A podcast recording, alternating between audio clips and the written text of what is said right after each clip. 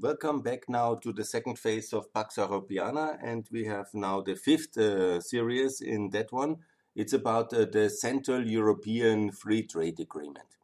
What is the CEFTA? CEFTA is uh, one of the European trading systems, but less well known. Everybody now knows about the EU, obviously.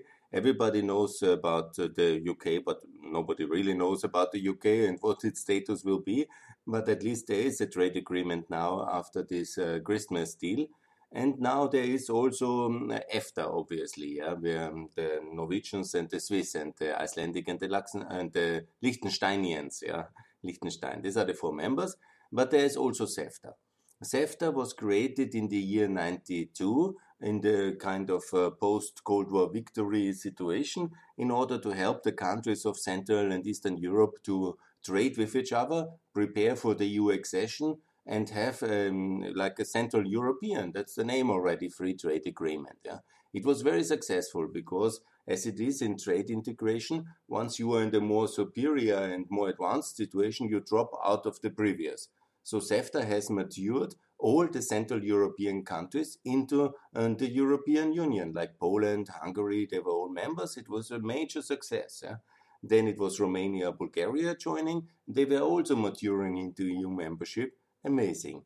Now we have seven members. That's the six Balkan countries and Moldova, which are members of CEFTA.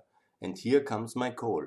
Can anybody explain me why Ukraine and Georgia are not member of CEFTA? That might also be true for Azerbaijan. But my main uh, call is yeah, that uh, Ukraine and uh, Georgia join the Central European Free Trade Agreement.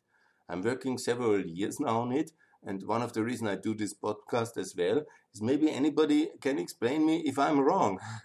I would be really very interested on that one because in such an obvious way, when Poland was successful, when Romania was successful, when the seven countries who are currently member are successful together, isn't it very logical that Ukraine and Georgia join CEFTA as well and uh, learn from each other, trade with each other? And by time when the EU integration is possible and uh, moves forward, then also everybody can mature and join the European Union. Or it's also not necessary to have this as a final objective of this uh, CEFTA. It can be, what I argue actually, a working free trade agreement in southeastern Europe. Um, they will all join the EU, obviously, but also we can keep the same structure for um, countries which will not join the European Union, like, for example, Turkey. That is very clear. Turkey should join CEFTA as well. And then there can be countries like Azerbaijan, which also not uh, will, uh, will not join uh, the um, the European Union uh, in the future and also potentially it's also possible for Central Asian countries to join this existing well-established framework. Yeah? That may be too early for some, but Uzbekistan would be a very clear candidate already today. And uh, now we don't do that. We leave Central Asia for um, for Russia and its trade integration uh, network, the Eurasian Economic Union, which is our competitor. I mean, let's not fool ourselves. We are in the second Cold War. We have competition. The EU and the Eurasian uh, Union are incompatible uh, opponents in that uh, trading system. And Belarus and Armenia are part of it, and also uh, others in, Central Asia. But Uzbekistan is just thinking about observer membership. Uh, so we had a chance, and we may, might have it still. But that's not my main topic in that one. I will discuss in the in the chapter about Eastern Partnership and enlargement a lot about Central Asia. My main topic is can anybody in the world explain me why Ukraine and Georgia are not members in CEFTA? I have written many articles, made videos and presentations uh, when I was in Ukraine, also in uh, Georgia, and to discuss this with the authorities. But uh, they somehow are distracted, don't understand what I say. I really um, looking for support.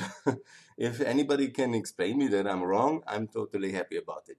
If there is a reason why these uh, two beautiful countries are not benefiting from an existing, well-established Central and Euro Central European free trade uh, area with a soon 30-year history, with a competent staff and competent um, regulatory framework, I would like to know that.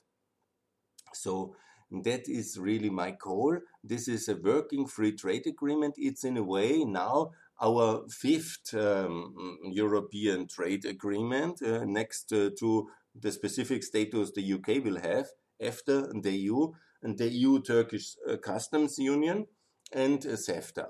So, and then we have in a sense also the DCFTA free of uh, Georgia, Moldova, and um, and uh, Ukraine. So I think what we should do is have basically a free level European trade system.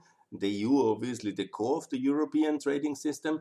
The rich countries in the West in EFTA. That means uh, the UK also to join EFTA and all countries uh, in the east of the European Union, including Turkey and everybody else who is not in the Eurasian Economic Union, to be in CEFTA and have DCFTAs or similar kind of arrangements. Uh, best, of course, a customs union, a specific one, like Turkey has it very successfully. So this is really the free prong um, system we should have. So CEFTA has a strong role in the future it's not meant for the junkyard of trade systems, as some in the CEFTA Secretariat tend to call it. Yeah?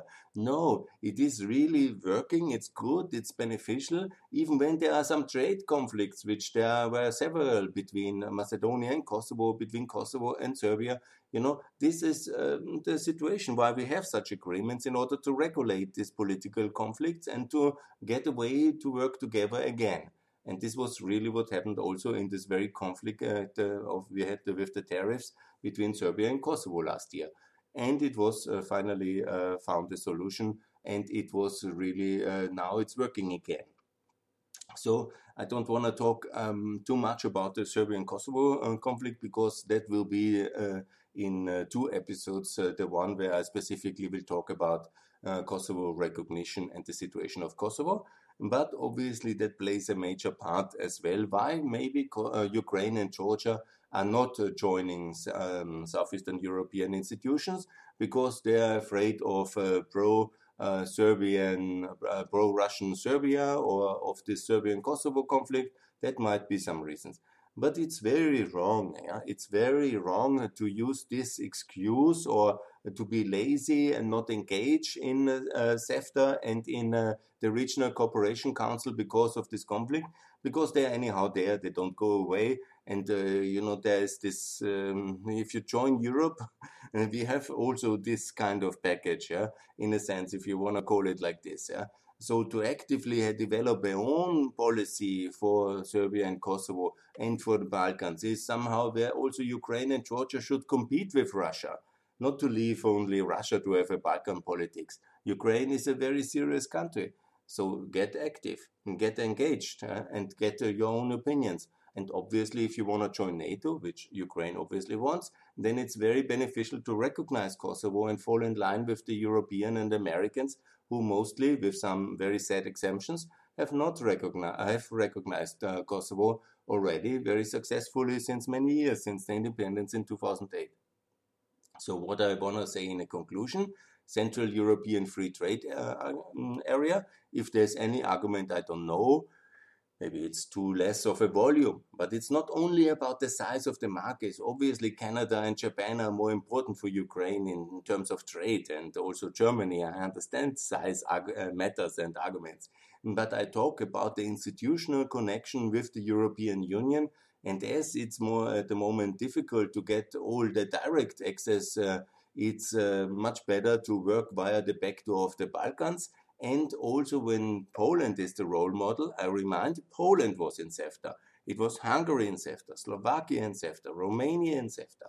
So again, CEFTA is very beneficial for Ukraine and for Georgia. So I call on both of the countries and potentially as well for Azerbaijan to join this existing, well-established uh, Central European Free Trade Agreement and work with our partners from Southeastern Europe because it will be your future partners in the European Union and in NATO.